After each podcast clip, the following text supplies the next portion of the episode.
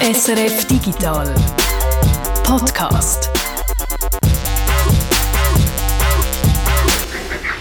Es ist Freitag, der 30. April und Freitag heißt natürlich immer Digital Podcast der Jahreszeit entsprechend diesmal mit einem frühlingshaften Thema Präzisionsjäten und Präzisionssäen dank digitaler Technologie. Und für das hat der Reto mit einem Mann geredet, der sich mit der Digitalisierung von der Landwirtschaft besonders gut auskennt und auch sonst Interesse hat für digitale Themen. Ich höre gerne neue Sendungen, ich höre immer wieder das. geht ja so schnell. Das ist der Hans-Peter Lauper, ähm, Pionier in Sachen Precision Farming in der Schweiz, also der digitalisierte Landwirtschaft. Von ihm hören wir später, wie weit wir da jetzt eigentlich schon sind. Und einfach so aus dem Nichts raus, Peter, hast du gewusst, dass das World Wide Web heute Geburtstag feiert? Am 30. April 1993, vor 28 Jahren, da hat das CERN das World Wide Web, das WWW, gratis für die Öffentlichkeit freigegeben. 28 Jahre und trotzdem haben wir bis heute noch keinen richtigen Weg gefunden, um zu garantieren, dass Diskussionen im Internet einigermaßen gesittet ablaufen. Diskussionskultur im Internet und was man dafür machen kann. Ein Thema, wo du dich damit beschäftigt hast, Jürgen. Und um gerade nochmal zu einem Jubiläum zu kommen und zu etwas, wo du dich diese Woche damit beschäftigt hast, Peter, E-Mail feiert Geburtstag, 50 Jahre wird es alt. Während Martina ein Game gespielt hat, das einem eigentlich vom Gamen abhalten There is no game, wrong dimension. Eine Art Anti-Game, unser Game-Tipp von dieser Woche. Und um außer dem Wort Game noch ein paar andere Wörter zu sagen, ich bin der Jörg Tschirr. Und ich der Peter Buchmann.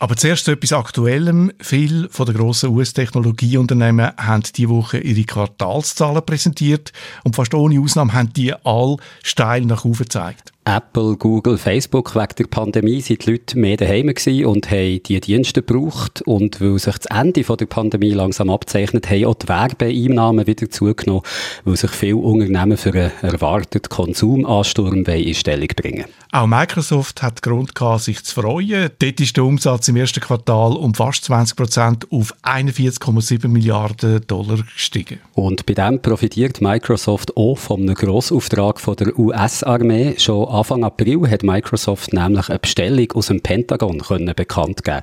Ein Auftrag für die nächsten zehn Jahre in der Höhe von fast 22 Milliarden Dollar. Zu dem Auftrag gehört auch die Lieferung von 120.000 Augmented Reality Brüllen. Jürg, du hast das Geschäft mal genauer angeschaut. Was sind das für Microsoft Brüllen, die US-Soldaten in Zukunft tragen? Das ist eine Version von der Microsoft HoloLens, wo wir hier im Podcast auch schon ein paar Mal davon hatten. Also eine Brille, die es möglich macht, dass du sowohl die Umgebung kannst sehen, wie wenn du durch eine gewöhnliche Brille würdest schauen. Zusätzlich kann der HoloLens aber auch noch bestimmte Informationen, grafische Elemente einblenden, die sich auf die Umgebung oder bestimmte Sachen in der Umgebung können beziehen Microsoft ist bei solchen Brillen Marktführerin. Die HoloLens kommt heute schon an vielen Orten zum Einsatz, zum Beispiel in der Architektur, aber auch in der Industrie wo die Brille beim Betrachten von einer Maschine zum Beispiel gleichzeitig auch den Bauplan von dieser Maschine über das eigentliche Bild kann legen. Die Version für die US-Armee, baut eben auf dieser Technologie auf. Die Brille fällt allerdings ein bisschen grösser, robuster aus als die Modelle, die heute bei Unternehmen im Einsatz sind. Eine Weiterentwicklung von der bekannten Microsoft Augmented Reality Brille. Also, wie du gesagt hast, braucht man die in der Industrie, in der Privatwirtschaft. Wir haben ja auch schon ein paar Mal darüber berichtet. Für was braucht jetzt Militär so ein Gerät? Also von Microsoft heisst es zudem nicht besonders präzise, finde ich. Es geht darum, die Soldaten sicherer und effektiver zu machen im Einsatz. Also man weiss, dass die Brille zum Beispiel über Sensoren für Nachtsicht und Wärmebilder verfügt. Sie können den Soldaten im Einsatz so Karten anzeigen zeigen oder Gebäudepläne von Häusern, die sie davor stehen, oder auch Reparaturanleitungen geben für Maschinen. Von der US-Armee heisst es, die Brille so auch für die Ausbildung, für das Training eingesetzt werden. Das kann man sich dann wahrscheinlich so ein bisschen vorstellen wie ein Computergame, wo das Bild von der Umgebung siehst, also ein bisschen wie Pokémon Go. wo du eben das Bild von der Umgebung siehst und dann zusätzliche Informationen auf dem Bild zu sehen sind und auch Gegner könnten eingeblendet werden, die halt nur im Computer existieren. Die sagt, die Soldaten sollen so Einsätze können üben, bevor sie dann, dann eben mit echten Gegnern in Kontakt kommen. Jetzt hat es ja schon vor ein paar Jahren, ich glaube 2019, Protest von Microsoft-Angestellten gegen Rüstungsaufträge. Ich nehme an, vom aktuellen Deal sind auch nicht alle nur begeistert, weil die Datenbrille geht ja über ein Computerspiel raus. Da geht es ja dann tatsächlich darum, jemanden zu eliminieren, wie man dann in der Fachsprache sagt. Was ist da dran? Wie soll das genau gehen? Also von Microsoft heisst, die Brille können, und ich zitiere jetzt hier, die Brille können der Informationsaustausch und die Entscheidungsfindung in einer Vielzahl von Szenarien ermöglichen. Das kann natürlich viel heißen, aber man kann es so verstehen, dass den Soldaten im Einsatz Informationen, eben zum Beispiel über mögliche Ziele eingeblendet werden. Also die Vorgesetzten können auf diese Art Ziel markieren und dann an die Soldaten an der Front über die Brille weiterleiten. Für Gegner, Gegnerinnen von so einer Technologie ist das natürlich ein Schreckensszenario, also dass die Soldaten einfach unhinterfragt auf alles würden schiessen, wo ihnen da so als Ziel angegeben wird. Und wenn wir schon bei Schreckensszenarien sind, man könnte es natürlich noch weiterdenken und sich dann so vorstellen, dass in Zukunft der Computer die Algorithmen statt Menschen dann gerade auch noch die Auswahl von den Zielen wird übernehmen. Allerdings muss man auch sagen, es gibt noch nie einen Plan, das so wirklich zu machen und es gibt namhafte Wissenschaftlerinnen und Wissenschaftler, die sich für ein Verbot von solchen autonomen militärischen Systemen einsetzen. Und auch die Vereinten Nationen machen sich Gedanken über die rechtlichen und ethischen Fragen, die der Einsatz von so einem System könnte haben. Jetzt hat das US-Militär bei Microsoft nicht nur 120.000 Exemplare von der HoloLens bestellt, sondern dazu auch Cloud-Dienst. Die Konkurrenz Amazon ist dabei leer ausgegangen. Was macht Microsoft aus Sicht vom Pentagon besser? Das kann ich ehrlich gesagt auch nicht genau sagen. Also beim Entscheid dann für Microsoft, der ist schon Ende Oktober 2019 gefallen, da sind die meisten Beobachter überrascht gewesen, dass der Auftrag nicht an Amazon ist gegangen, weil Amazon halt die Nummer eins ist in Sachen Cloud Computing. Wobei man muss sagen, auch Microsoft hat natürlich viel Erfahrung auf diesem Gebiet mit ihrem Azure oder Azure Dienst. Peter, du weißt, wie man es sagt? Azure. Azure, mit Azure hat Microsoft auch viel Erfahrung auf diesem Gebiet. Es ist dann vermutet worden, der Entscheid zu Ungunsten von Amazon, der hätte etwas damit können zu tun haben, dass der damalige US-Präsident Donald Trump und der Amazon-Chef, Jeff Bezos, ja, was soll man sagen, nicht die besten Freunde sind, also sich nicht besonders gut verstehen. Es hat wegen darum später eine Untersuchung gegeben und da ist das US-Verteidigungsministerium zum Schluss gekommen, bei der Vergabe vom Auftrag sei alles mit rechten Dingen zugegangen, also das Angebot von Microsoft Microsoft, das sei einfach von Preis-Leistung her das Beste gewesen. Und nur weil Microsoft jetzt diesen Cloud-Auftrag hat bekommen, heisst es natürlich nicht, dass andere Aufträge nicht auch vielleicht an Konkurrenz könnten gehen. Also es ist ja nur ein Cloud-Auftrag. Die US-Armee oder die US-Regierung hat da sehr vielseitige Projekte am Laufen und es kann gut sein natürlich, dass bei der nächsten Ausschreibung der Amazon oder auch andere Anbieter wie zum Beispiel Google oder Oracle zum Zug kommen. Wenn es um Cloud geht, dann geht es um Daten, die in dieser Cloud gesammelt werden und du hast es schon schon angetönt, auch andere Tech-Unternehmen, Google, also Alphabet, arbeiten mit dem US-Militär zusammen. Läuft das eigentlich dann auch umgekehrt? Also bedeutet so eine Zusammenarbeit umgekehrt auch, dass das Pentagon Zugriff hat auf alle Daten, die die Unternehmen in ihrer Cloud sammeln? Also dank den Enthüllungen von Edward Snowden weiss man ja, dass die grossen US-Technologiekonzerne dem US-Geheimdienst NSA auf Verlangen Daten zur Verfügung stellen, wenn es eine rechtliche Grundlage für das gibt. Eine rechtliche Grundlage, die ehrlich gesagt immer recht schnell da ist in solchen Fällen. Microsoft ist der erste Konzern gewesen, der bei diesem Programm hat mitgemacht, aber auch Google, Apple, Facebook und andere gehören jetzt dazu. Das muss allerdings nicht bedeuten, dass jetzt so das Pentagon Zugriff hätte auf all die Daten, auf diesen Clouds lagern. Allerdings eben, seit dem Edward Snowden muss man sagen, ausschließen kann man so Sachen natürlich nicht. Was die Daten angeht, die die Armee jetzt unmittelbar mit der HoloLens kann sammeln, da ist ganz klar, dass das Pentagon Zugriff auf die Daten wird haben. Also bei so einer Technologie wie der HoloLens verkauft Microsoft ja nicht nur die eigentliche Brille, sondern stellt auch die Plattform zur Verfügung, wo die Brille eben darüber eingesetzt wird. Eine Plattform, wo natürlich viele Daten gesammelt werden und ausgewertet werden. Daten, die von der Brille selber kommen, aber auch von anderen Sensoren, wo die Soldaten heute damit ausgerüstet sind. Das sind wertvolle Informationen für die Armee. Zum Beispiel, wenn es darum geht, Truppen, Ausrüstung, Fahrzeuge und so weiter für kommende Einsätze können zu optimieren. Umgekehrt muss man sagen, kann natürlich auch Microsoft vom Einsatz in der Praxis von so einer Brille profitieren. Ein Einsatz, der ja unter extremen Bedingungen passiert. Also die Brille muss wahrscheinlich eine besonders lange Batterielaufzeit haben für die Soldaten. Sie muss angenehm sein zum Tragen. Sie darf nicht schwer sein, weil die sie ja sehr lange im Einsatz müssen tragen. Also Microsoft kann das nehmen, um dann auch die Brille für Privatanwender können zu verbessern oder für einen Einsatz bei Unternehmen. Äh, zum Beispiel gerade, wenn es um Batterieleistung geht. Also ein Wissenstransfer eigentlich, was es in der Vergangenheit ja schon manchmal gegeben wenn einem Militäreinsatz neue Technologien vorantrieben werden. Und ganz wichtig für den Militäreinsatz ist bei so einem, so einem Produkt natürlich auch das Putzzeug. Da hast du vollkommen recht, Peter. Und ja, aufpassen, dass das Putzzeug nie verloren geht und immer schön aufgeräumt ist, weil sonst muss man sicher nachexerzieren.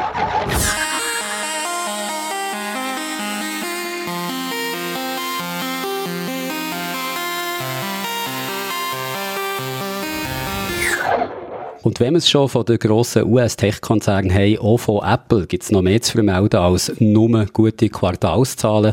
Mit dem neuen iOS-Betriebssystem von Apple, dem iOS 14.5, mit dem soll Apple uns nämlich nicht mehr können tracken Apple hat diesen Schritt schon vor längerem angekündigt und mit dem neuen iOS ist es jetzt also soweit. Peter, du hast es mal genauer angeschaut, das iOS 14.5. Was macht denn das genau anders? Ich muss zuerst ein bisschen ausholen. Jedes iPhone hat eine eindeutige Identifikationsnummer. Apps können die ID auslesen und dann zum Beispiel aufgrund von dieser ID Werbung anzeigen. Neu muss ich jetzt explizit Zustimmung geben, dass eine App die ID darf auslesen.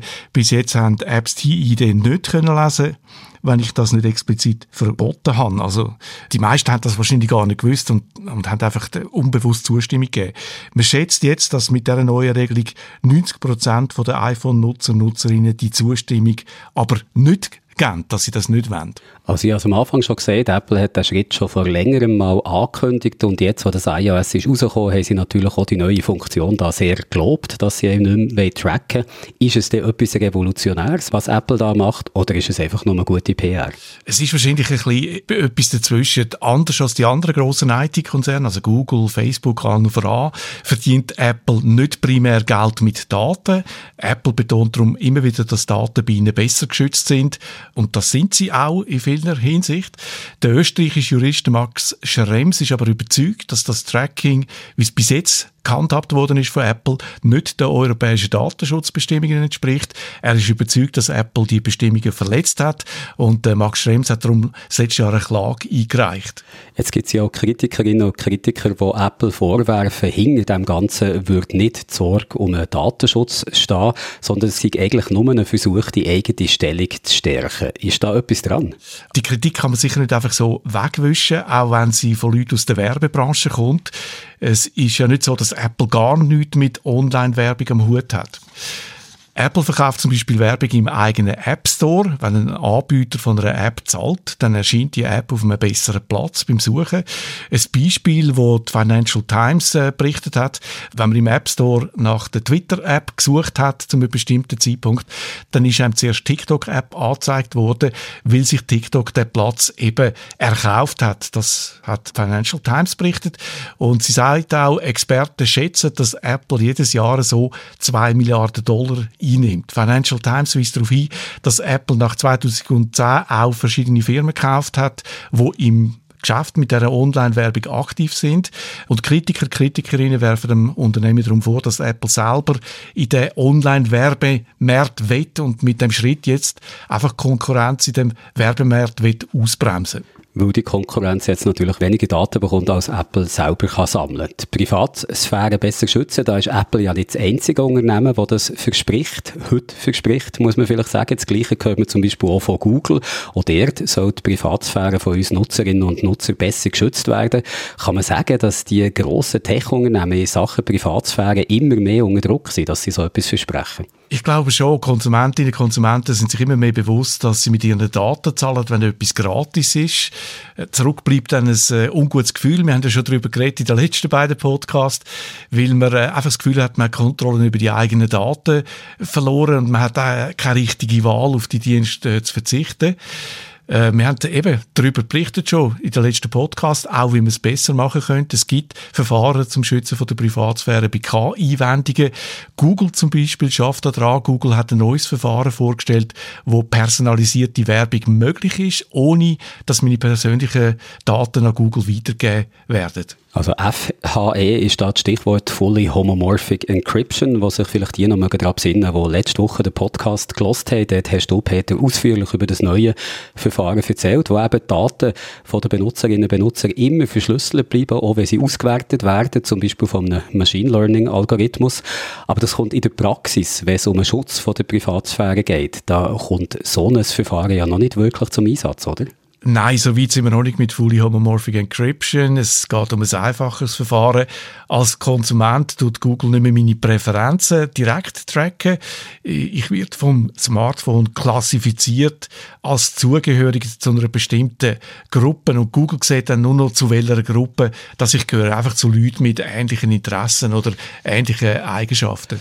Jetzt hört man ja viel vom Kampf von den Tech-Giganten Apple gegen Google, Amazon gegen Apple, Facebook gegen Google und jetzt aktuell auch noch Facebook gegen Apple. Facebook hat in den USA ganzseitige Zeitungsinserate geschaltet, wo sie drin gegen die neuen Regeln von Apple protestieren, also gegen die Änderungen, die das iOS 14.5 bringt.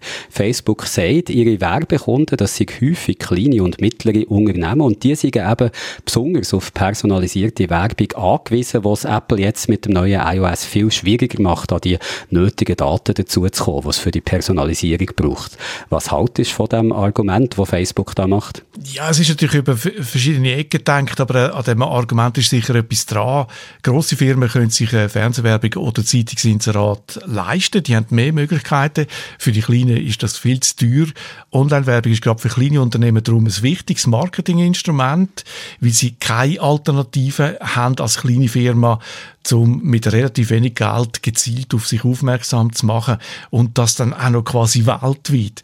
Für Facebook ist die Masse von kleinen Firmen ein ganz wichtiger grosser Markt, wahrscheinlich mindestens äh, so ein grosser Markt wie das Geschäft mit den grossen Konzernen. Das hat man einmal können lesen, wo es um die Boykott gegangen ist von renommierten Firmen gegen Facebook.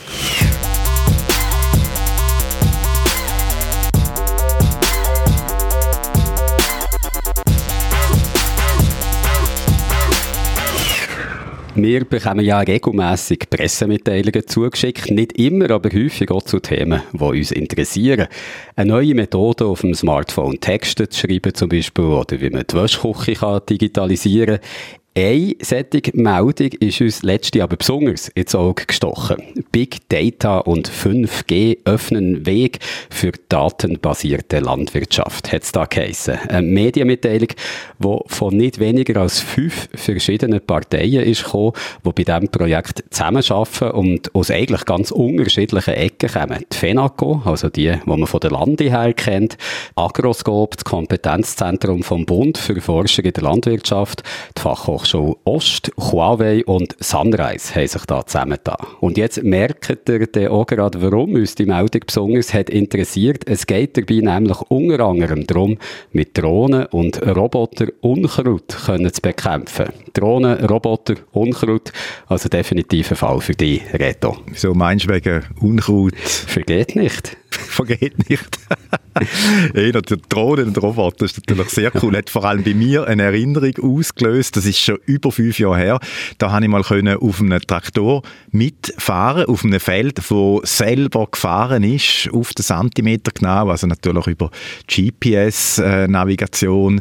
Das ist sehr eindrücklich gewesen. Da bin ich da mit einem in dieser Kabine gehockt und wir sind dort einfach so gehockt und der ist selber gefahren und hat irgendwie Saatgut aufs Feld geschmissen, glaube ich. Ich kann mich natürlich noch gut sehen an das Video, weil es ist ein sehr schönes. Man sieht es auf unserem YouTube-Kanal SRF Digital Precision Farming, wenn der Bauer seine Felder mit GPS vermisst, heisst Und äh, sorry Reto, ich will jetzt nicht, dass du dir alt vorkommst, aber das ist schon über sechs Jahre her, dass du wow. das Video hast gemacht. Zeit rennt. Der Traktor, der eine Seimaschine zieht, wo er Zentimeter genau Saatkörner aufs Feld bringt. Dann habe ich mich wenigstens richtig erinnert, dass es eben um Säen gegangen ist und zwar je nachdem, wie der Boden eben ist, äh, rührt dann die Maschine mehr oder weniger Sämli auf den Boden.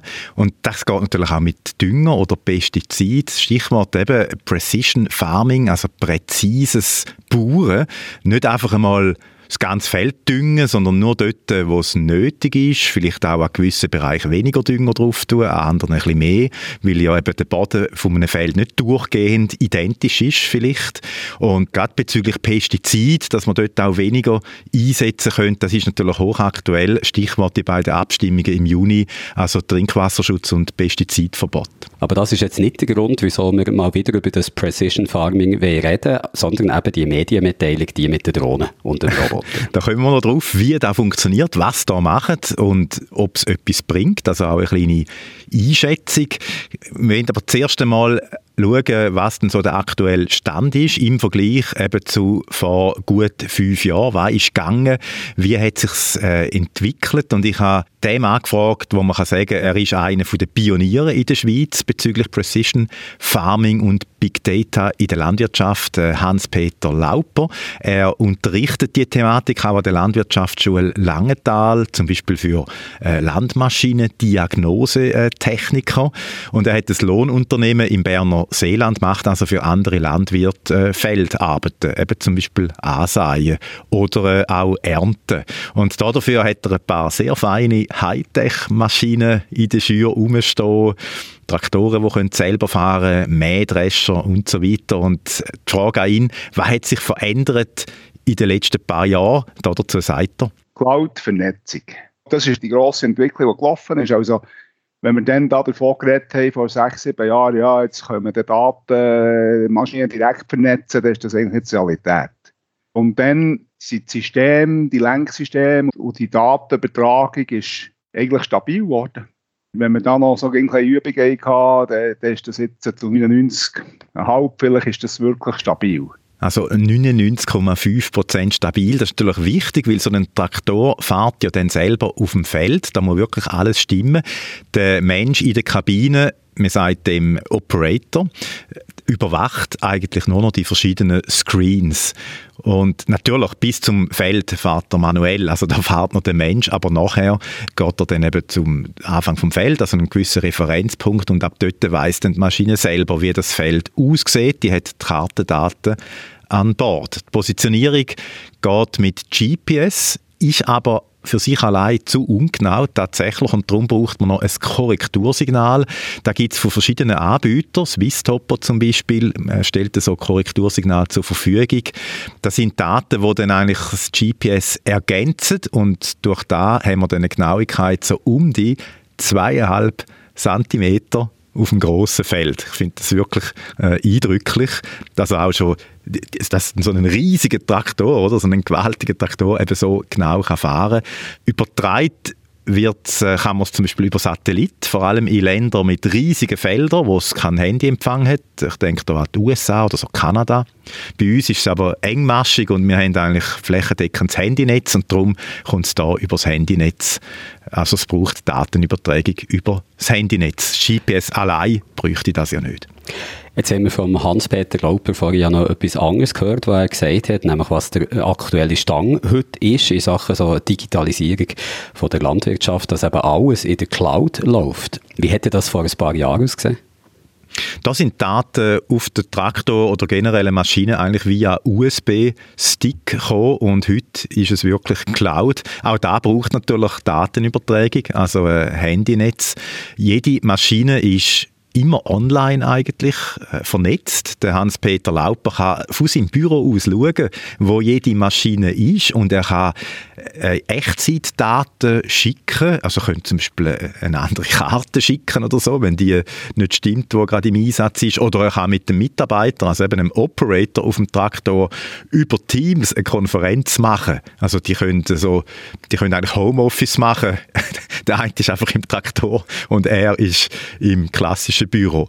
Er hat mir die My John Deere Cloud, wie sie heißt, in unserer Teams-Session gezeigt und was man so alles kann machen damit. Und da haben wir als erstes Mal die Maschinen gesehen von ihm, die sind aufgelistet, eben alle vernetzt und die haben dann so klangvolle Namen wie John Deere 6330, 6125R oder auch Gator. Und was die Maschinen dann zum Beispiel machen können, sie können automatisch Fehlermeldungen verschicken. Wenn der Fehler kommen, da hier, das ist jetzt äh, Orange, muss mich nicht beunruhigen, wenn der rote kommt, Motortemperatur hoch und so weiter, dann zeigt sich der rot an hier. Und ich kann hier einrichten, dass entsprechend, wenn ein gewisser Wert überschritten, unterschritten oder was auch immer, einfach eine Toleranzgrenze nicht mehr eingehalten wird von irgendeiner Maschine, die wir online haben, dann schickt es mir ein SMS, ein WhatsApp oder ein Mail oder was ich auch will. Oder ich kann das gerade einstellen, dass es gerade zu einem Händler geht, also zu einem Technikassistent. Du siehst aber auch noch einen Ersatzteilkatalog, also wenn einer Ersatzteile braucht zu dieser Maschine, dann kann er gerade online gehen und das gerade hier raussuchen, oder? Also der Support, das ist nur eine von Dutzenden Funktionen in dieser Cloud. Und in den spannendsten Teil, finde ich, gehen wir jetzt rein. Jetzt gehen wir rein in das Operations Center und jetzt kommen wir dann auf unsere Maschinen, auf die jetzt siehst du, wo unsere Maschinen stehen, oder? Das wird über das MTG jetzt geliefert. Man sieht da auf Google Maps, wo das die Maschinen sind. Und MTG übrigens heißt Modular Telematics Gateway. Das ist die Schnittstelle, also eigentlich der Computer auf dem Traktor, auf der Maschine, wo die Vernetzung macht, also Datenübertragung managt. Und die muss ein Landwirt, wenn er jetzt sagen wir, einen neuen Traktor kauft, so in der Regel kauft man die dann separat dazu, kostet etwa 1000 Franken. Und die Cloud selber ist gratis, aber der Hersteller, in dem Fall jetzt John Deere, hat Zugriff auf Daten. Und das sind natürlich spannende Daten, mit denen kann ein Hersteller seine Maschinen verbessern. Die Maschinen, die auch online sind, die bringen laufend eigentlich Realtime-Daten, oder? Motorzeis, was ist passiert, was sie. Also die Entwicklung von der Maschine, von, von, von Sicherheit, von der Technik, ist natürlich mit diesen Daten unheimlich schneller gemacht worden, oder? Bei John Deere, das ist wie, wie, wie Google, oder? Kunst ist ja die Daten zu auswerten, oder? Also, der Hersteller, der das besser im Griff hat, der, der kommt halt einfach schneller weiter. Mit seiner Technik, mit der Entwicklung vom Traktor, mit der Entwicklung vom Maidröscher, oder? Also eigentlich auch so eine Art Plattformökonomie, die John Deere da macht, dass sie eben auch mit den Daten, die sie bekommen, über die Maschine ein Geschäft können machen können. Also wo der grosse Vorteil für die Hersteller ist, das sehe ich, aber was hat denn der Landwirt von so einem Operation Center, also von dieser Cloud, außer dass er eben immer kann sehen kann, wo seine Maschinen gerade sind? Er kann zum Beispiel eben äh, mit seinem Fahrer, einem Operator, kommunizieren. Wenn der Fahrer drauf hocken, muss ich dem nicht mehr telefonieren, ich kann ihm nie darüber Dateien senden, ich kann ihm den Auftrag geben, da ist eigentlich alles drin. Du kannst eigentlich vom Schreibtisch aus die verschiedenen Maschinen wie steuern. Also. Ich kann sie nicht in dem Sinn steuern, ich habe nicht direkt Zugriff, das haben sie immer noch nicht freigegeben. Oder? Ich kann, ich kann ihm einfach Daten schicken. Ich habe, ich habe hier, siehst du da, RDA, das ist direkt Zugriff, also Teamviewer, NetViewer oder mittlerweile ja Teams, gell? und Teams kannst du ja jetzt so eine Steuerung übergeben. Also hier siehst du noch die Fahrrouten. Wenn du jetzt am PC bist da und man, und man drückt, dann tut es Google Navi rein und dann führt sie her. Zu der Maschine. Also dann muss man nicht mehr sagen, du musst dort durchfahren, wenn irgendein Problem ist, schicke ich den Link da hier dem Händler oder der, der, der Mech, der geht flicken und der fährt dann her. Das ist jetzt aber nur einmal der Maschinenzugriff. Jetzt gehen wir auf die Felder. Wir haben mittlerweile etwa knapp 2000 Felder gespeichert. Da vielleicht zur Erinnerung, der Hans-Peter Lauper hat ein Lohnunternehmen, fährt also in erster Linie für andere Landwirte mit seinen Maschinen um. Selber hat er natürlich nicht 2000 Felder. Ich nehme jetzt eins, wo im Moment, ja, das könnte noch eine Attraktion sein, aber ich, ich glaube, der Auftraggeber hat auch gesagt, ja, wir, können zeigen, einfach kein Bild schießen, bitte. Wir kommen noch zu dem geheimnisvollen Feld, was mit dem auf sich hat. Gehen wir aber zuerst zu einem anderen. Du siehst jetzt, die Fläche von dem Feld ist 127 Jahre. Und jetzt habe ich im Prinzip zwei verschiedene grundlegende Daten. Wir Schlaganalyse. Da drinnen sind Erträge, Ausbringmengen von Saatgut, von Dünger, von Pflanzenschutz, von all, allen Maschinen, die einfach da vernetzt sind, die ihre Daten liefern, kommen hier rein. Und hier haben wir Feld-Setup-Daten. Feld-Setup-Daten, das klingt jetzt wirklich ziemlich technisch. Ich fasse mal zusammen, was wir bis jetzt etwa gelernt haben. Es gibt ganz viele Daten, die der Bauer da kann haben Die Fläche vom Feld, wo das Feld ist, also die Lage. Man könnte sagen, so die klassischen Kartendaten.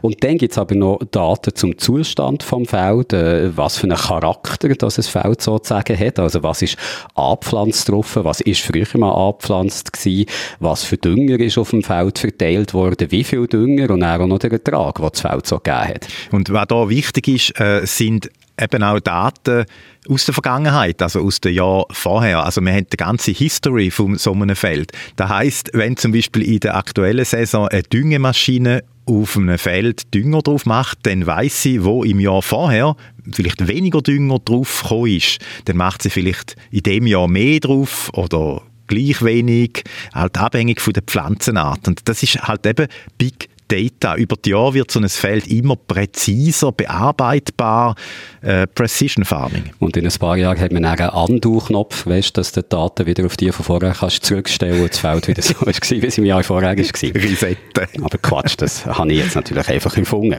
Aber kommen wir nochmal zu dem zurück, was wirklich ist. Jedes Feld liefert also ständig Daten und jedes Mal, wenn irgendetwas dran gemacht wird mit einer Maschine, verändern sich die Daten natürlich. Äh, die Maschinen messen das, oder? Also die sind so wie eine Art Sensoren. Ja, durchs Fahren auf dem Feld äh, sind es eigentlich Sensoren und liefern Daten. Und dann gibt es natürlich noch Maschinen mit wirklichen Sensoren dran, zum Beispiel für Bodenmessung. Das wird dann auch präzise eingetragen, also wo die Erde welche Beschaffenheit hat. Wir erinnern uns, 2,5 cm genau.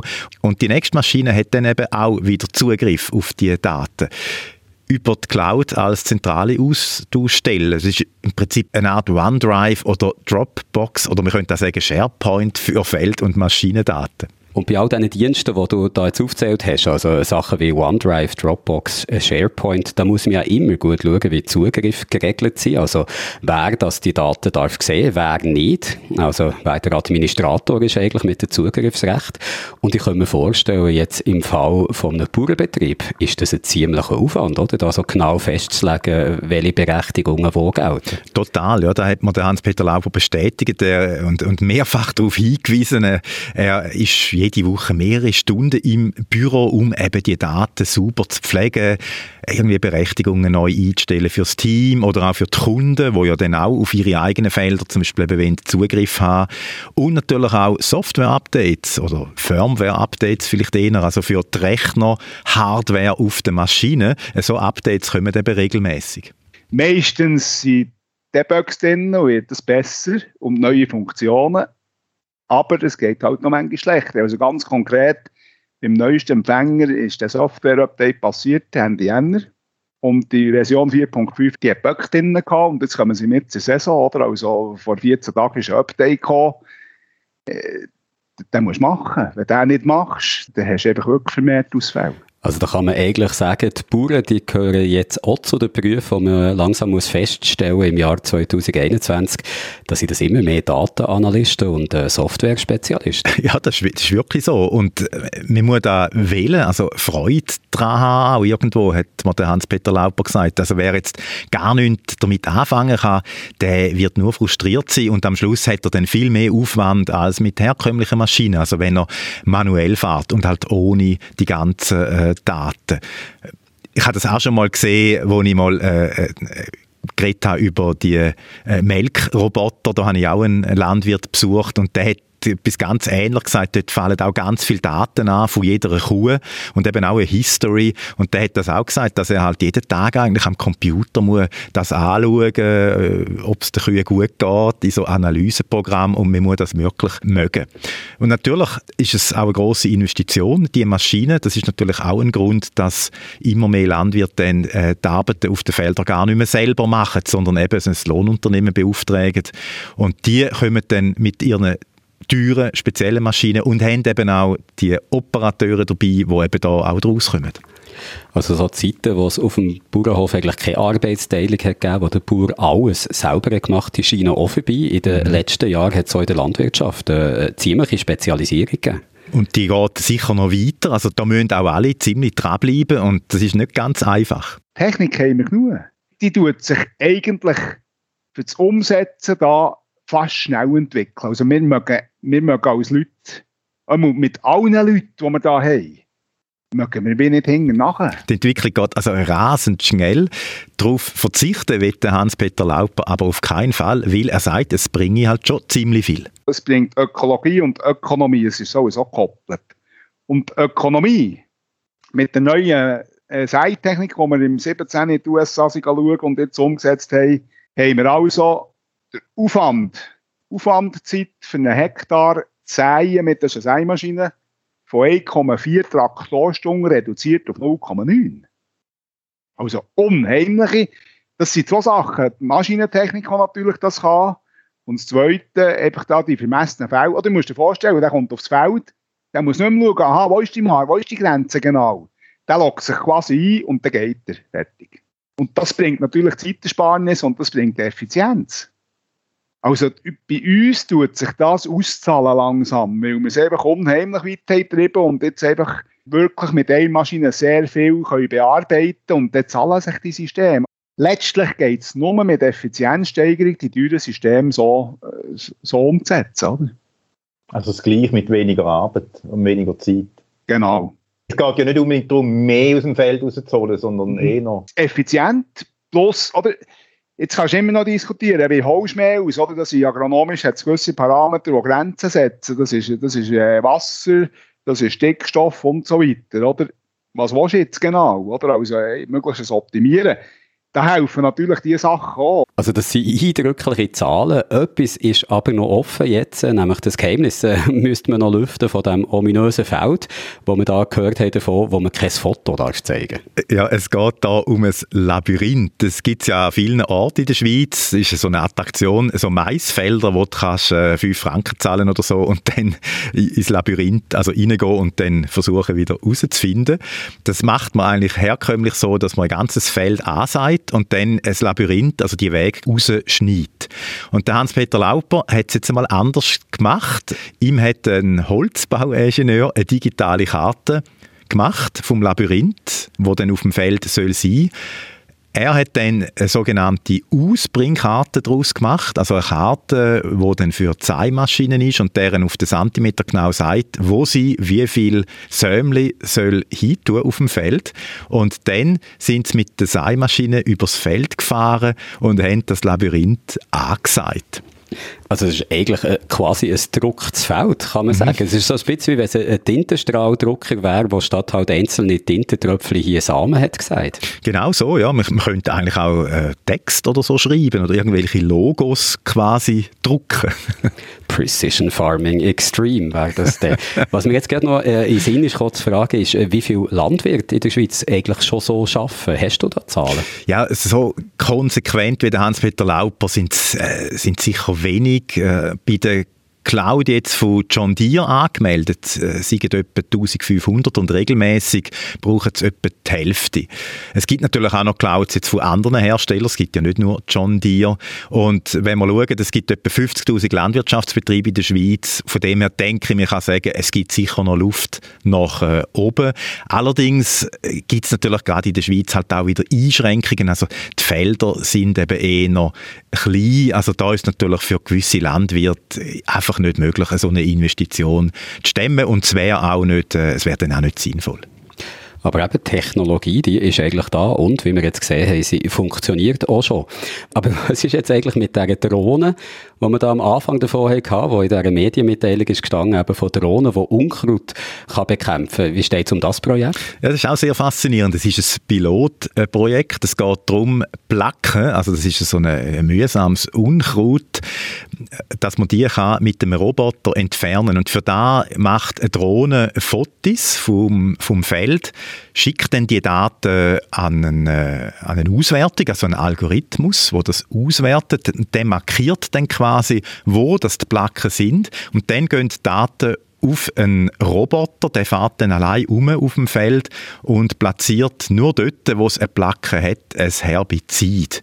Das hat mich erinnert an Landdienst. Wir mussten in Landdienst während der Kante irgendwie zwei Wochen bei einem Landwirt helfen und dort sind wir wirklich mal einen halben Tag lang auf einer Wiese zu Fuß hin und her gelaufen und haben genau die Placke quasi auch Precision Farming mäßig mit äh, Herbizid versorgt, mit so einem, da hat man so ein Rohr in der Hand gehabt, mit so einem Pistolengriff eigentlich, zum dran zu Jedes Mal, wenn du dran gezogen hast, ist so eine, irgendein Körnchen unten raus, also so, so eine kleine Ladung Herbizid unten rausgekommen und da hat man so genau auf dieser Placke platziert. Aber eben, es ist irgendwie das zweite, einen halben Tag lang sind wir auf dem Feld rumgelaufen. Das wollen sie heute eben mit Robotern machen. Das klingt jetzt nicht nach einem Job, wo man traurig müsste sein, wenn es ein Roboter plötzlich übernimmt. Nein. Was ich ein bisschen erstaunlich finde, der Hans-Peter Lauber, der hat selber noch keine Drohne im Einsatz, oder? Also er hat ja so einen ganzen Maschinenpark mhm. mit äh, dem modernsten Fuhrwerk, aber eine Drohne fehlt ihm. Das finde ich noch komisch. Er, er tönt doch so, als wäre er so der richtige Early Adapter.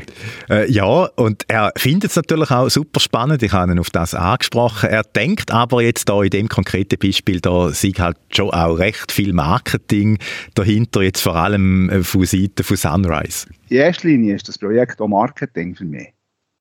Weil, wenn ich eine Drohne schicke und das Bild fotografiere, brauche ich da noch einen Netzanbieter oder tue ich eben nicht über Radio, also tue ich sicher über Radio direkt zu der Maschine übertragen.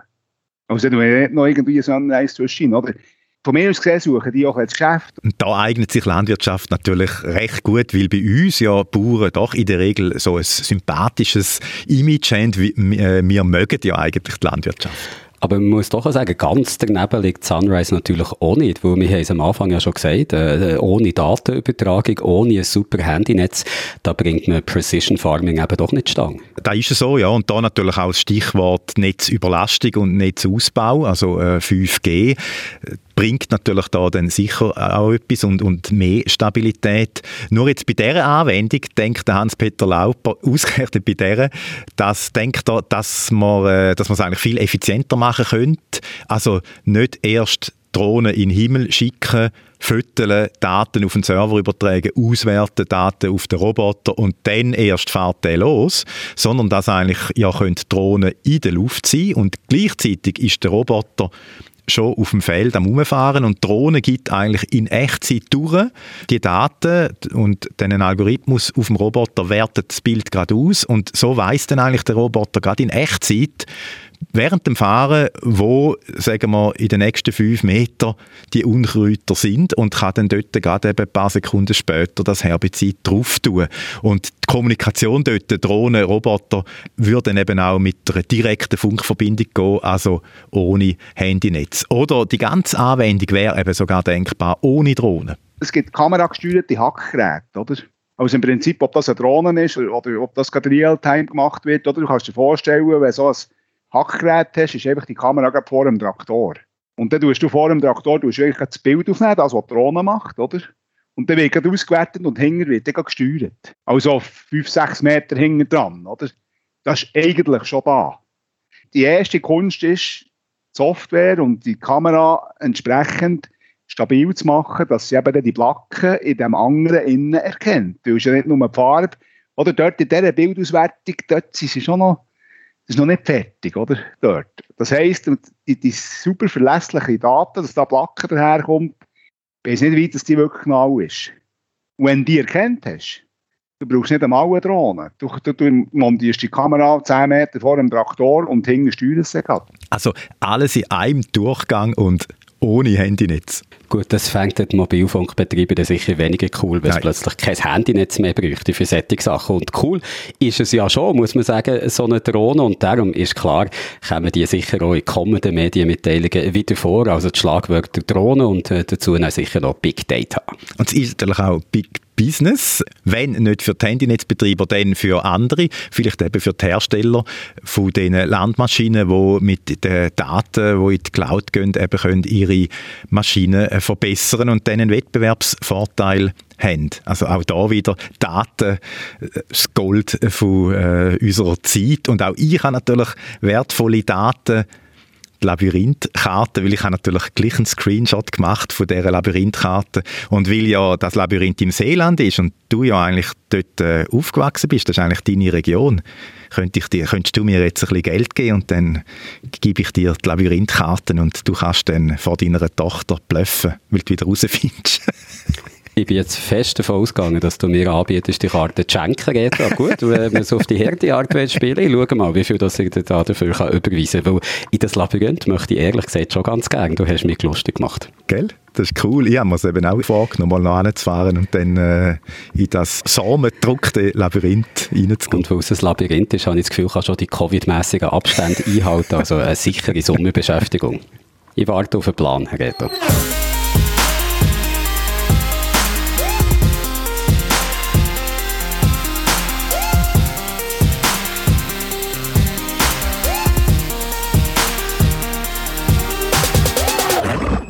Normalerweise stellen wir euch hier im Digital Podcast ja jede Woche ein neues Game vor. Diese Woche ist es ein bisschen anders, weil diesmal stellen wir ein Game vor, das kein Game ist. There is no game. Wrong Dimension heisst es ein Anti-Game, sozusagen. Martina, du hast das Game, das kein Game sein äh, gespielt, oder in dem Fall müssen wir vielleicht besser sagen, du hast es nicht gespielt, weil es ist ja gar kein Game. Ah, ist das kompliziert zu erzählen. Martina, kannst du nicht einfach mal erklären, was man sich unter so einem Anti-Game vorstellen darf? Naja, es ist ehrlich gesagt ziemlich schwierig, um das zu erklären, was das ist. Es ist auf jeden Fall eine sehr, sehr schräge Erfahrung gewesen und ich habe mich köstlich amüsiert. Vor allem eben dank dem Erzähler, wo ich würde sagen, sich am besten gerade selber vorstellt. Hello, user. This is a program speaking. I've got some bad news. Actually, there's no game. The financial crisis, the apocalypse, blah blah blah, all of this. I hope you're not too disappointed. You can still watch TV, go outside, read a book. Yeah, there's no game. Er auch wirklich nicht damit auf, die höflich und auch wohl nicht so höflich zu bitten, dass du das Game endlich beendest und irgendetwas Sinnvolleres machst. Und nur schon das finde ich einfach wirklich super schräg. Also ich meine, normalerweise sind Games ja dafür berühmt, berüchtigt, dass sie einem so lang wie möglich irgendwie auf alle möglichen Arten reinpalten und nicht, dass sie einem nonstop probieren rauszuschmeißen. Aber gut, so wie ich dich kenne, nehme ich jetzt mal schwer an, du hast dich von all dem wenig beeindrucken und trotz allem Flehen vom Erzähler eben nicht abgeschaltet. ja, genau. Also ich habe einfach weitergespielt oder eben nicht gespielt. Das ist ja kein Game, aber irgendwie ist es halt eben doch ein Game. Und wenn man ehrlich ist, dann ist es ein klassisches Point-and-Click-Adventure. Also so eins von diesen Spielen, wo man mit der Maus Gegenstände anklickt, um sie dann zu etwas Neuem zu kombinieren. Ein Rätselgame quasi, wo sich anfühlt, aber wie ein einfach völlig wilder Ritt durch den Kakao. Nichts ist dem Game heilig und ich finde wirklich, das ist eine sehr willkommene Abwechslung für die Gaming-Industrie. Vor allem in Zeiten, wo niemand mehr etwas riskiert und alle ein bisschen gelangweilt sind vom 100. Call of Duty, FIFA, Battlefield und Assassin's Creed. Darum nochmal der Vollname vom Game. There is no game, wrong dimension. Ein Anti-Game. Also, ist es ein Anti-Game, das du würdest empfehlen, Martina? Absolut. Es hat äh, Traumwertungen quer durchs ganze Internet. Es ist einfach etwas total unerwartet. Es lässt einem letztendlich auch nachdenken darüber, was Videospiel oder mehr noch ein Spiel generell ist, wie das funktioniert, was es überhaupt braucht und was uns eigentlich am Medium so fasziniert. Also ein Spiel, wo einem immer und immer wieder überrascht, all halbe Minute mit etwas Neues, weil man auch so ein bisschen außerhalb der Box muss denken, außerhalb von dem, wo man aus anderen Videospielen kennt, aber auch weil es ständig so die vierte Wand durchbricht und uns als Spieler ganz direkt anspricht. Also ich weiß nicht, Jörg, es ist wirklich sehr schwer, das Spiel zu beschreiben. Ich finde, man muss es wirklich eigentlich fast selber ausprobieren. Draw Me a Pixel heisst das Studio hinter There Is No Game. Rausgekommen ist das Spiel, oder das Nicht-Spiel, eigentlich schon letzten Sommer für einen PC. Im Winter hat es jetzt noch eine Version für iOS und Android gegeben. Und seit neuestem kann man There Is No Game jetzt auf der Nintendo Switch spielen. Oder eben nicht spielen. Und falls ihr jetzt immer noch nicht ganz sicher seid, ob ihr selber mal wollt ausprobieren wollt, dann schaut doch einfach unserem Let's Play auf YouTube zu. Dort hat Martina nämlich letzten Montag There Is No Game gespielt, nicht gespielt SRF Digital heisst unser YouTube-Kanal. Ein Kanal, den ihr übrigens am besten gerade abonniert, wenn ihr das noch nicht gemacht bis jetzt, weil dann verpasst ihr nichts, was der so geht. Diese Woche zum Beispiel hat es ein Interview gegeben mit zwei Indie-Game-Entwicklern aus der Schweiz, die Martina auf dem Geeksofa hat gemacht und wenn du schon hier bist, Martina, erzähl doch noch schnell, was der so alles passiert ist. Das ist super spannend gewesen. Einerseits haben wir Sandro Heuberger gehabt. Er hat mit Tucana Interactive Dorfromantik gemacht. Ein Spiel, über das wir hier geredet haben und wo gerade zwei deutsche Computerspielepreise abgeräumt hat. Also er ist so ein bisschen der Muster- und Vorzeigeschüler von den Indie-Game-Entwickler von der Schweiz, obwohl er eben in Berlin studiert. Und auf der anderen Seite haben wir den Aaron Abt gehabt. Auch er hat gerade mit seinem frisch gegründeten Indie-Game-Studio Lululu Entertainment ein Game rausgebracht, Boomerang, das haben wir auch auf unserem YouTube-Kanal schon gespielt, damals 2018, wo es so noch eigentlich in einer sehr frühen Phase war und sie das an der Zürich Game Show präsentiert haben.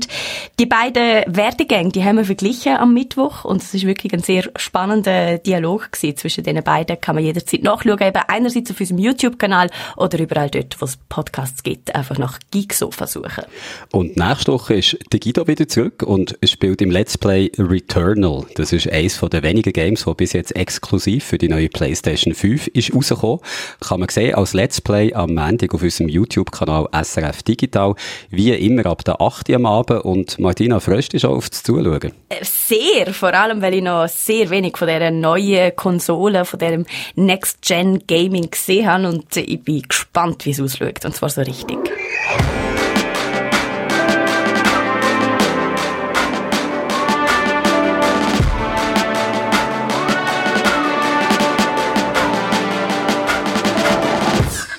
Wenn ich jetzt sage, diskutieren im Internet, dann sagen dir wahrscheinlich, nein, danke. Wer im Internet schon mal mit jemandem äh, Streit gehabt hat, der weiß, dass es um die Diskussionskultur dort nicht gerade, gelinde gesagt, zum Besten bestellt ist. Und gerade in Zeiten von Corona gehen die Emotionen im Internet ja schnell mal hoch, weil alle irgendetwas besser wissen als die anderen und im schlimmsten Fall kann das dann in wüsten Beleidigungen enden. Was kann man also machen, um Diskussionskultur im Internet zu verbessern? Du hast dich mit dieser Frage die Woche beschäftigt und ich schlage vor, wir gehen jetzt einfach mal ein paar Ideen durch, die da Verbesserung versprechen. Als erstes mal der Klarnamenzwang, das ist so der Fachbegriff für, äh, dass man sich nicht anonym kann äußern, dass man mit dem, seinem richtigen Namen muss anstehen und sich nicht mehr hinter der Anonymität verstecken kann. Und das leuchtet auf den ersten Blick ein, weil die Anonymität, die trägt stark zu dem bei, was man in der Fachsprache bei den Psychologen so der Online-Enthemmungseffekt nennt. Der US-Psychologe John Suler hat den bekannt gemacht. Er hat 2004 das erste Mal über einen Online-Disinhibition-Effekt geschrieben und John Suler hat eigentlich festgestellt, dass man im Internet eben viel unkemmter, weniger rücksichtsvoll miteinander diskutiert. Und das hat damit zu tun, dass wir im Internet anonym können bleiben dass wir uns quasi hinter einem Pseudonym können verstecken aber das ist eben nur ein Faktor, der für diesen Effekt verantwortlich ist. Es gibt noch andere, zum Beispiel, dass die Kommunikation im Internet asynchron abläuft. Also du bekommst nicht immer sofort eine Antwort, wenn du etwas schreibst und siehst wegen darum auch nicht sofort, wie jemand anderes darauf reagiert, ob der Person das vielleicht wehtut, was du geschrieben hast. Und da kommt noch dazu, dass es im Internet auch keine nonverbale Kommunikation gibt, also außer jetzt vielleicht in Videokonferenzen, die in letzter Zeit sind mehr geworden, aber wenn du einfach rein schriftlich unterwegs bist, dann siehst du nicht, wie im richtigen Leben, was dein Gegenüber für eine Mimik, für eine Gestik oder für eine Intonation hat. Und das kann sein, dass man wegen darum weniger Empathie zeigt. Also kurz kann man sagen, weil du dein Gegenüber beim Kommentieren im Internet nicht siehst, dann vergisst du recht schnell, dass es da mit echten Menschen zu tun hast, Menschen, die Gefühle haben und können verletzt werden durch das, was du so schreibst. Das heißt, mit dem eigenen Namen anstehen hat nicht so eine grosse Wirkung, wie man zuerst würde meinen. Das ändert also nichts daran. Das siehst du zum Beispiel bei Facebook, da gibt es ja den Klarnamenzwang und trotzdem würde ich jetzt mal so grosso modo sagen, ist Diskussionskultur dort also nicht die beste. Ein anderes Beispiel wäre Südkorea nach dem Suizid von einer bekannten Schauspielerin hat man der 2009 bei 35 grossen Webseiten Pflicht eingeführt, dass man nur noch mit echtem Namen kann kommentieren kann, weil dem Suizid ein Cybermobbing ist vorausgegangen. Aber die Klarnamenpflicht hat dort wenig genützt. Also Diskussionen sind auch einfach auf andere Webseiten umgestiegen im Ausland und die Zahl der bösartigen Kommentare, die ist nicht kleiner geworden. Irgendwann hat das Gericht auch festgestellt, durch den Klarnamenzwang wird das Recht auf freie Rede im Internet eingeschränkt und drei Jahre später hat man den Zwang darum wieder aufgehoben. Also mit dem Namen anstehen bringt nicht wirklich einen Durchbruch. Die nächste Möglichkeit, die Diskussionskultur im Internet zu verbessern, wäre künstliche Intelligenz, also Algorithmen, die automatisch die schlimmen Kommentare erkennen und dann die blockieren. Das wird vielen Orten probiert, vor allem bei grossen Plattformen, die sehr, sehr viel Inhalt haben, aber man muss sagen, es funktioniert mehr schlecht als recht. Also es gibt zum Beispiel von Google, von einer Google-Tochter ein Projekt, wo sättige automatische Erkennung und Löschung von heiklen Kommentaren Kommentar oder von einem Kommentar, der nicht der Netiquette entsprechen, wo das so möglich machen. Und sogar bei diesem Projekt klappt es also nicht gut. Und das bei einer Firma, wo Google dahinter steht, wo ja sicher noch am ehesten die Mittel hat, also die technischen und die finanziellen, so etwas können möglich zu machen.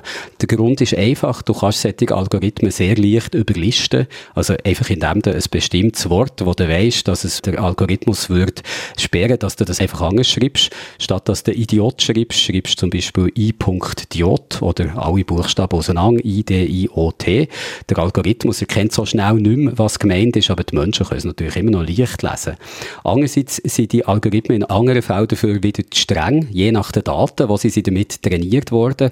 Also im Fall von dem Algorithmus von der Google-Tochter, den ich vorhin davon hatte, da haben wir zum Beispiel gesehen, dass der Kommentar von schwarzen Amerikanerinnen und Amerikanern viel strenger bewertet als die von Weißen, weil in der schwarzen Community häufig ein anderer Sprachgebrauch herrscht und die Sprache Sprache, wo der Algorithmus damit trainiert ist worden, ist eben die vom weißen Amerika gewesen, so, dass er bei den Schwarzen auch viel häufiger das Gefühl hatte, da stimmt etwas nicht und da müssen wir etwas sperren. In der Schweiz haben wir dann noch das Problem mit äh, Dialekt, wo dann die Algorithmen schnell mal überfordert sind. Also nur schon der Unterschied zwischen dem Zürcher Löli und dem Berner Lau. Das ist ganz recht. Also die Algorithmen werden auf grosse Sprachen trainiert, vor allem Englisch, Deutsch vielleicht auch noch, aber selten mal Schweizerdeutsch. Also wie du es jetzt äh, schon gesagt hast, für die Schweiz, wo man je nach Dialekt noch ganz anders schreibt, da funktionieren die Algorithmen erst recht nicht. Also Algorithmen bringen das auch nicht wahnsinnig viel weiter. Die nächste Möglichkeit wäre, Algorithmen, die den Menschen unterstützen. Das wird ja vielfach gesagt, dass das ein grosses Potenzial hat, der Mensch zusammen mit der Maschine. Das ist etwas, was heute an vielen Orten zum Einsatz kommt und man recht zufrieden damit ist. Also es gibt extra Unternehmen, die solche Dienste anbieten, dass du eigentlich die Kommentare, die du auf deiner Webseite hast, über die Plattform von Dritten kannst laufen, der der Algorithmus dann etwas probiert zu erkennen, was nicht okay ist und das einem Moderatorenteam bei dir wieder weiterleitet, wo das dann so bewerten. Also zum Beispiel bei Kommentarspalten Spalten von Zeitungen können potenziell heikle Kommentare so zuerst rausgefiltert werden und die menschlichen Moderatorinnen und Moderatoren prüfen das noch genauer. Das funktioniert aber ehrlich gesagt auch nur bis zu einer bestimmten Größe. Bei sozialen Netzwerken wie Twitter, Instagram oder Facebook ist das allein von der Menge von den Kommentaren her nicht mehr realistisch möglich, da wirklich alles zu erkennen oder nicht etwa zu viel zu löschen. Irgendetwas müssen ja die Grossen machen. Was machen denn die? Also schon auch, wie wir jetzt gerade äh, beschrieben haben, dass eben Algorithmen den Menschen unter die Arme helfen. Bei Facebook ist es so, dass Inhalte, die gegen die Richtlinien verstoßen, das kann alles sein, von Spam über Hassrede bis zur Gewaltverherrlichung, dass sättige Inhalte entweder von anderen Nutzerinnen und Nutzern selber markiert werden oder dass der Algorithmus erkennt und die werden dann Moderatorinnen und Moderatoren zur Prüfung vorgelegt. Facebook hat rund 15.000 solche Angestellte, also Moderatoren, Moderatorinnen, die sind meistens zu einem Teufellohn bei Drittfirmen angestellt, also nicht eigentliche Facebook-Mitarbeiterinnen Mitarbeiter und die müssen hunderte, tausende Kommentare, Bilder pro Tag anschauen und haben meistens nur ein paar Sekunden Zeit zu entscheiden, ob ein Inhalt okay ist oder muss gelöscht werden. Man sieht, da kann man eigentlich gar nicht vernünftig moderieren bei so einer Menge. Eben, es gibt noch keine Möglichkeit, um so ein riesiges Netzwerk wie Facebook wirklich äh, vernünftig zu moderieren. Also jedenfalls nicht, wenn du auf Menschen setzt, da bräuchtest du viel zu viel davon und Algorithmen sind, wie gesagt, auch noch nicht in der Lage, heikle Inhalte wirklich gut können zu erkennen. Die haben zum Beispiel auch grosse Mühe mit Ironie oder Zitat. Es kommt auch noch dazu, bei den grossen Netzwerken, nehmen wir jetzt mal Facebook, das hat äh, gut drei Milliarden Nutzerinnen und Nutzer, die verteilen sich auf der ganzen Welt, also haben ganz unterschiedliche kulturelle Sensibilitäten. Da ist es eigentlich unmöglich, einen gemeinsamen Nenner zu finden, Richtlinien, feste Vorgaben können zu machen, nach denen die Inhalte dann noch moderiert werden können. Es gibt neben den grossen sozialen Netzwerken auch noch kleinere Online-Foren, wo es einfacher ist, die zu moderieren. Mit welchen Methoden geht man dort vor? Was hat da Erfolg? Also unsere Webseite von SRF wäre ja da das Beispiel. Das ist ja eher kleine. 2000 Kommentare, habe ich mir sagen, kommen da jeden Tag etwa rein. Das wird für Schweizer Verhältnisse häufig benutzt, aber lässt sich natürlich nicht mit Facebook vergleichen. Ich habe im Team nachgefragt, das für die Moderation von der Kommentar bei der SRF-Webseite zuständig ist, welche Erfahrungen das sie so gemacht haben.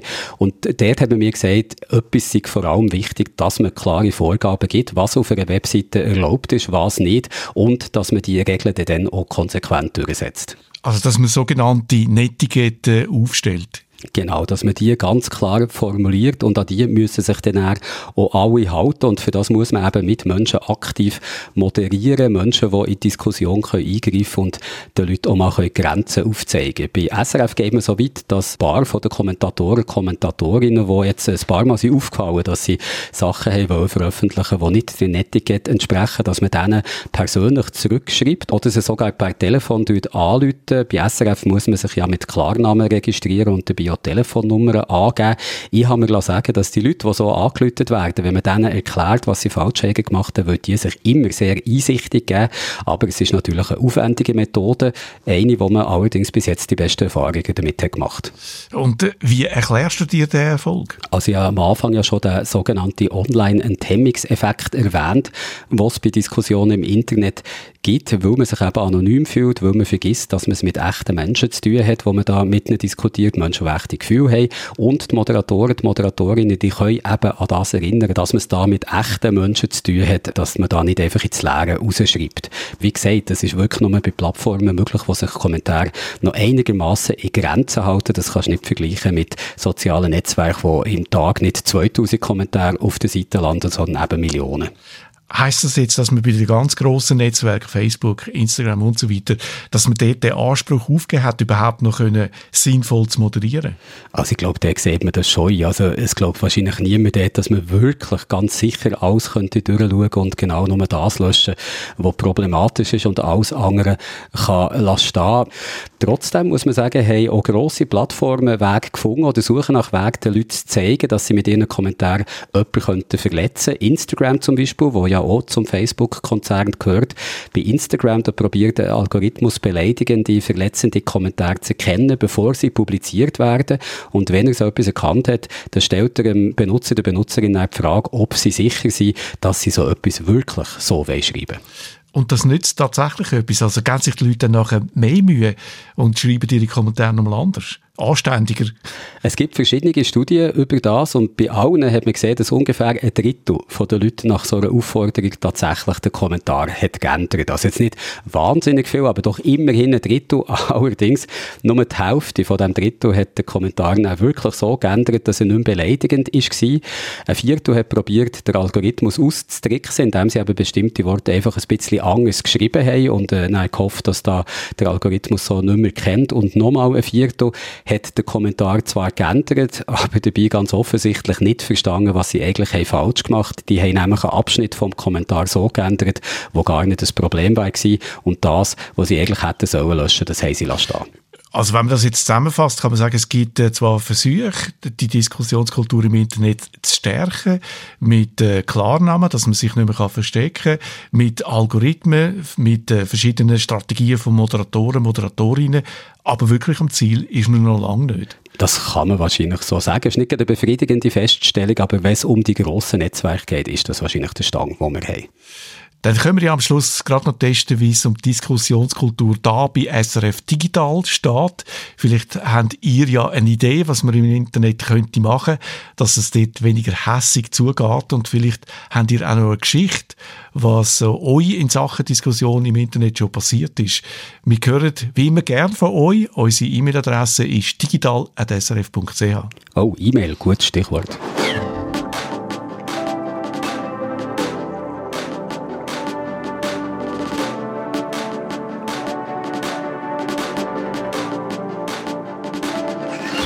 Ich werde das Jahr 50 Jahre alt, Peter. Das ist keine grosse Sache, ich könnte mir alle gerne nachher gratulieren. Aber ich bin nicht der Einzige, der das Jahr 50 wird. Ich habe einen bekannten Kollegen, der gleich alt ist, jemand, den ihr alle kennt, das E-Mail. 1971 ist das erste E-Mail verschickt worden, eine Technologie, wo kann man sagen, wirklich einen Siegeszug hat antreten und heute nicht mehr wegzudenken ist, was ja noch komisch ist. Also wenig Technologien haben es 50 Jahre lang und sind nach 50 Jahren noch so verbreitet wie das E-Mail. Peter, du hast dich mit dem Geburtstagskind mal ein bisschen genauer auseinandergesetzt und als erstes von mir die Frage, warum ist E-Mail so erfolgreich geblieben? Es gibt natürlich verschiedene Gründe. Ich glaube, ein wichtiger Grund ist, dass es so einfach ist. Man muss nicht viel wissen. Es hat sich auch fast nicht verändert. Es gibt ja Betreffziele und den Text und die Adresse, die man eingibt. In den 90er Jahren sind dann noch Bildchen dazugekommen, Dokumente, die man mitschicken kann. Das ist alles, das ist einfach zum Verstehen. Das ist ein Grund. Ein anderer Grund, glaube ich, am Anfang war, dass das E-Mail gratis ist. Das war dort eine Revolution. Telefonieren hat das Vermögen gekostet. Wenn man einen Brief äh, verschickt hat über Post, hat es auch gekostet. Plötzlich kann man gratis äh, kommunizieren mit der ganzen Welt gratis kommunizieren und alle erreichen. Das ist eben etwas, was man bei vielen anderen solchen Anwendungen vergeblich sucht. Also Chatprogramm zum Beispiel, da ist lange nicht sicher, dass alle die brauchen oder auch Nachrichten-Apps auf dem Smartphone, da haben alle so ein bisschen andere. Ich glaube aber trotzdem, solche Apps, die sind ein bisschen zu einer Alternative geworden für E-Mails, oder? Haben die im E-Mail können den Erfolg abgraben Sicher ein Stück weit. Wir, wir brauchen äh, Chat-Apps die, ganze Zeit und ich glaube, das Chatten hat einen grossen Vorteil, man kann das äh, in Echtzeit machen, also viel unmittelbarer als E-Mail. E-Mail ist dort schon wieder ein bisschen schwerfälliger, obwohl es ja so, ähm, wenn man denkt, nicht ein wahnsinnig grosser Aufwand wäre. Aber im Alltag ist es Hürde schon wieder ein bisschen zu gross, um äh, mit E-Mail so chatten. Eben, Chat hat natürlich den Nachteil, und das ist nur ein Vorteil, den ich jetzt von der E-Mail vorher noch nicht gesagt habe. E-Mail ist offen. Man kann äh, jemanden erreichen, egal bei welchem Provider das er ist. Und das ist genau wieder der Nachteil von diesen Chat-Applikationen. Das kennen wir ja jetzt zur Genüge. Jemand, der bei Signal ist, kann man von WhatsApp aus nicht erreichen. Äh, ja, eben, das ist ein, ein riesen Thema in letzter Zeit geworden, wo so viele Leute den Anbieter gewechselt haben. Also E-Mail eben, wie du gesagt hast, gratis und ich kann erst noch alle damit erreichen. Und wieso ich E-Mail eigentlich fast lieber brauche als so Chat-Apps. Ich weiss so, es steht eigentlich niemand dahinter, der meine Daten sammelt und die irgendwie auswertet und mit Dritten teilt und ich weiss nichts davon. Also es gibt nicht eine Instanz, die irgendwie die E-Mails überwacht und kontrolliert. Das kann andererseits ja auch ein bisschen ein Nachteil sein, wo E-Mail, habe ich das Gefühl, ist unsicherer als andere Kommunikationsdienste. Also man hört ja immer wieder von Viren, Spam, Phishing. Wie würdest du das beurteilen, wo E-Mail mal ein bisschen angeschaut hat? Wie schlimm ist das wirklich, das Risiko bei E-Mail? man muss vielleicht unterscheiden zwischen dem so, sogenannten Social Engineering und dem technischen Teil. Also man kann ja zum Beispiel auch über äh, Betrug versuchen aufzugleisen über das Telefon. Äh, ja, das wird ja gemacht mit dem Enkeltrick zum Beispiel. Man kann auch jemanden belästigen über das Telefon. Das hängt ja nicht direkt von der Technologie ab. E-Mail ist vielleicht dadurch ein Stück weit das Opfer vom eigenen Erfolg geworden. Weil es eben nichts kostet, kann man äh, so versuchen, Werbung zu platzieren oder eben einen Betrug zu platzieren oder, oder ein Virus im ganz grossen Stil, millionenfach. Und wenn dann auch nur ein paar drauf reingehen, hat sich vielleicht eben schon wieder gelohnt. Aber so ganz äh, schutzlos sind wir ja dem nicht ausgeliefert. Es gibt ja mittlerweile Spamfilter, die sehr gut sind. Das ist ja praktisch kein Thema mehr. Und äh, Virenschutz gibt es auch, ist ja zum Beispiel beim Windows schon ins Betriebssystem integriert und sonst kann man das noch nachrüsten. Also ich glaube, es haltet sich da in Grenzen mit, mit den Gefahren, vor allem von der technischen Seite, haben wir das einigermaßen im Griff. Und äh, was vielleicht noch wirklich das Problem ist, ist das Phishing, dass man äh, einfach eine Seite, einen Text, ein E-Mail so kann abfassen, dass jemand darauf hineingeht, weil es bei E-Mail ganz einfach ist, den Absender zu fälschen. Man kann das zwar überprüfen, wenn man weiß wie, aber es ist eben einfach, den Absender äh, zu fälschen. Und äh, ja, dort, das ist vielleicht noch eine Schwäche von E-Mail. Also da ist E-Mail wie ich, sympathisch, offen für alle zugänglich, aber auch ein bisschen, es etwas Gefährliches hat. Ich habe am Anfang gesagt, ich und E-Mail, wir werden dieses Jahr beide 50. Ich rechne damit, dass ich noch so 100, 200 Jahre lang lebe. Wie siehst du es bei E-Mail? Wie lange denkst du, wird es E-Mail noch geben?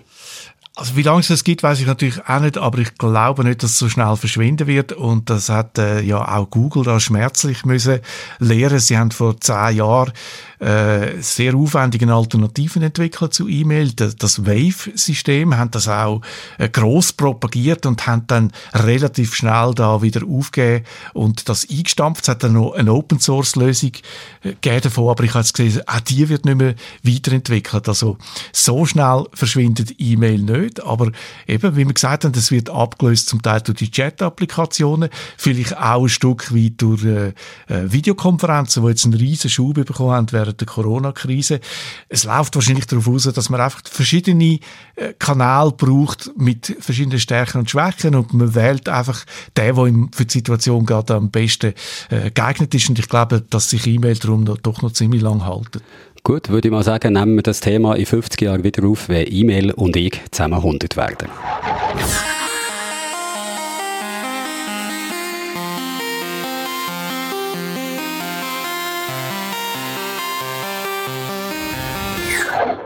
Wir haben ein Feedback bekommen vom Musik und Bier auf unserem Discord-Server und zwar bezieht sich auf unseren Beitrag zur Fully Homomorphic Encryption von letzter Woche, wo wir es ja auch schon davon hatten, vorher mal kurz, das ist die neue Technologie, die es möglich macht, Daten zu verschlüsseln und die trotzdem Dritten zur Verfügung zu stellen, die mit denen rechnen können, ohne dass sie in die Daten reinsehen können, weil die eben auch beim Rechnen verschlüsselt bleiben. Das haben wir einmal letzte Woche so gesagt. Der Musik und Bier ist da nicht ganz einverstanden. Er schreibt, also beim Fully Homomorphic Encryption Beitrag war ich schon etwas schockiert, wie unkritisch ihr da berichtet habt. Sagt er und meint, die Fully Homomorphic Encryption, die hat zwar wissenschaftlich bewiesen, dass man auf verschlüsselte Daten können rechnen kann. Das ist übrigens gar nichts so Neues. Aber, sagt der Musik und Bier näher, seines Wissens nach gäbe es keine echten Anwendungen für das und schon gar nicht erst die, wo wir im Podcast davon haben geredet. Also, dass man eben könnte Daten von einem Smartphone zur Verfügung stellen, wo ein Machine Learning Algorithmus damit kann irgendwelche Berechnungen anstellen, ohne dass er weiß, was in diesen Daten genau drinnen sind. Und ein Beispiel, wo er sagt, wieso dass das nicht ging, ist, wenn Daten verschlüsselt sind, dann können wir gar nicht drinnen suchen und eine effiziente Suche, so einen Index bräuchte man ja eigentlich, um mit denen Berechnungen anzustellen. Peter, du hast den Beitrag letzte Woche gemacht. Fangen wir doch mal zuerst an, wenn der Musik und Bier sagt, die Fully Homomorphic Encryption, das ist eigentlich gar nichts Neues, was wir da darüber geredet haben. Da hat er natürlich absolut recht. Wir haben ja das letzte Mal im Podcast gesagt, die Idee ist, äh 1978 schon aufgekommen. Seitdem ist man am Forschen. Das gibt also ein bisschen Eindruck, wie komplex und anspruchsvoll das, das ist. 2009 dann ein mathematischer Durchbruch. So wie ich das verstanden habe, hat das damit zu tun, dass man äh, künstlich bei dieser Verschlüsselung noch Fehler dazu tut, zum die Hürde vergrößern, dass man das kann knacken oder das ist ein Teil von der Sicherheit. Äh, das Problem ist, dass die, die Fehler dann beim Rechnen sich anfangen äh, vermehren, bis das Resultat Daten nicht mehr stimmt. Und 2009 hat der Craig Gentry gezeigt, wie man das Problem kann lösen kann, dass man das äh, zwischendurch wieder zurücksetzt, die Fehler. So habe ich das verstanden. Äh, ja, er hat recht, es ist nichts Neues. Es ist jetzt einfach, in den letzten zehn Jahren ist mir ein gewaltiger Schritt für sich gekommen, so weit, dass man das jetzt langsam kann anfangen einsetzen das ist ja gerade noch etwas, was der Musik und Bier anspricht. Er sagt, man könnte es eigentlich noch nicht einsetzen. Also gerade das Verschlüsselung und Index, also dass man die Daten auch suchen kann, dass das nicht zusammengeht. Was sagst du zu dem? Bei Fully Homomorphic Encryption programmiert man eben nicht, wie man jetzt heute äh, einfach mit der Programmiersprache etwas äh, programmiert oder mit, ja, mit einer Scripting-Sprache. Es basiert auf einem ganz tiefen Level der Michael Osborne, der bei der IBM die Forschung macht zu Fully Homomorphic Encryption, der hat mir gesagt, es hat so Ähnlichkeiten mit dem Rechnen bei Quantencomputern. Das heißt, beim Quantencomputer nimmt man äh, ein Bit oder mehrere Bits und tut, tut so Gates, Gatter auf die anwenden. Das ist das, was bei unseren Computern einfach auf ganz, ganz tiefem Level unten passiert. Und bei der Fully Homomorphic Encryption ist das gleich. Wenn man so einen Parameter schickt, wo dann damit gerechnet werden, also verschlüsselt schickt, tut man einzelne Bit verschlüsseln und rechnet dann auf diesen Bit mit Gates. Man kann es nicht vergleichen mit dem, was man heute macht, ganz auf tiefem Level und das macht es auch so schwierig und anspruchsvoll, äh, damit äh, zu arbeiten oder zu programmieren. Und der Michael Osborne hat gesagt, dass man jetzt in den letzten Jahren daran geschafft hat, das zu vereinfachen, so ähnlich wie die Programmiersprache, die es gegeben hat oder wo es gibt für ähm, Quantencomputer, wo wir auch schon darüber äh, berichtet haben. Also man kann suchen mit Verschlüsselung, das geht, aber der Michael Osborne hat mir auch gesagt, man muss noch einen zusätzlichen Schritt einführen, wenn man ganz sicher sein dass man unter gewissen Umständen nicht könnte zurückverfolgen was der Suchbegriff war. Aber grundsätzlich funktioniert es. Und dann bleibt noch, was der Musikbücher auch noch und dann bleibt noch etwas, was der Musik und Bier hat gesagt und äh, da würde es mich auch noch interessieren, wie du das siehst, Peter. Äh, es sei zu wenig kritisch gewesen, Berichterstattung, das funktioniert eigentlich gar nicht. Also ich gebe ihm recht, ich finde auch, ich bin zu wenig kritisch gewesen, aber nicht, weil es nicht funktioniert, sondern im genauen Gegenteil, weil es funktioniert. Ich habe das Gefühl, mir ist erst so ganz am Schluss von der Recherchen aufgegangen, was das alles für Probleme könnte mit sich bringen. Und ich habe es noch angetönt am Schluss vom Beitrag. Man kann das gar nicht richtig abschätzen, was das heißt, wenn alles immer komplett verschlüsselt ist. Im Moment ist immer eine grosse Aufregung, wenn irgendjemand äh, äh, etwas gehackt worden ist, wenn irgendjemand Daten gesammelt werden oder äh, wenn Daten vorkommen, die nicht hätten sollen. Und es ist immer äh, so ein grundsätzliches Entsetzen. Es kommt nie darauf an, was ist jetzt, wie schlimm ist es jetzt. Es ist immer eine grundsätzliche Entrüstung, dass man die Privatsphäre verletzt hat. Ich glaube, wir sind, wir hinken da immer noch hinterher an Entscheidungen, die vor 20 Jahren verpasst worden sind mit dem Entsetzen.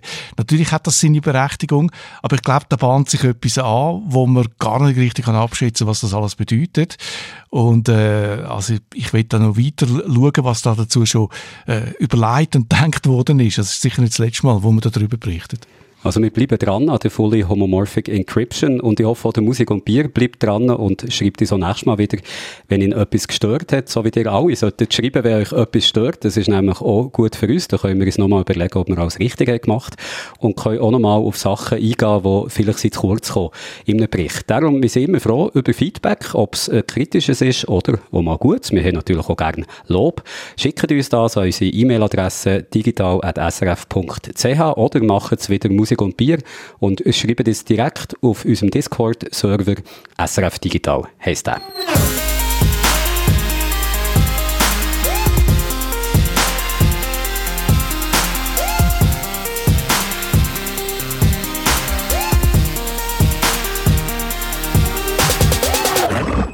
Wir sind am Schluss von dem Podcast. Es war wieder eine interessante Woche gewesen.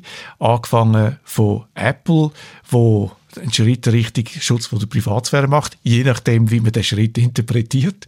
Und auch interessant ist, dass ich diesmal herausgefunden habe, dass ich gleich alt bin wie E-Mail. Ich glaube, so würde ich mir jetzt den Leuten aber vorstellen. Guten Tag, ich bin Jörg Tschirren, ich bin gleich alt wie das E-Mail. Und ich habe gesehen, wie schwierig das ist, im Internet auf eine anständige Diskussionskultur zu kommen. Viel schwieriger, als wenn wir hier so gesittet miteinander diskutieren, Peter.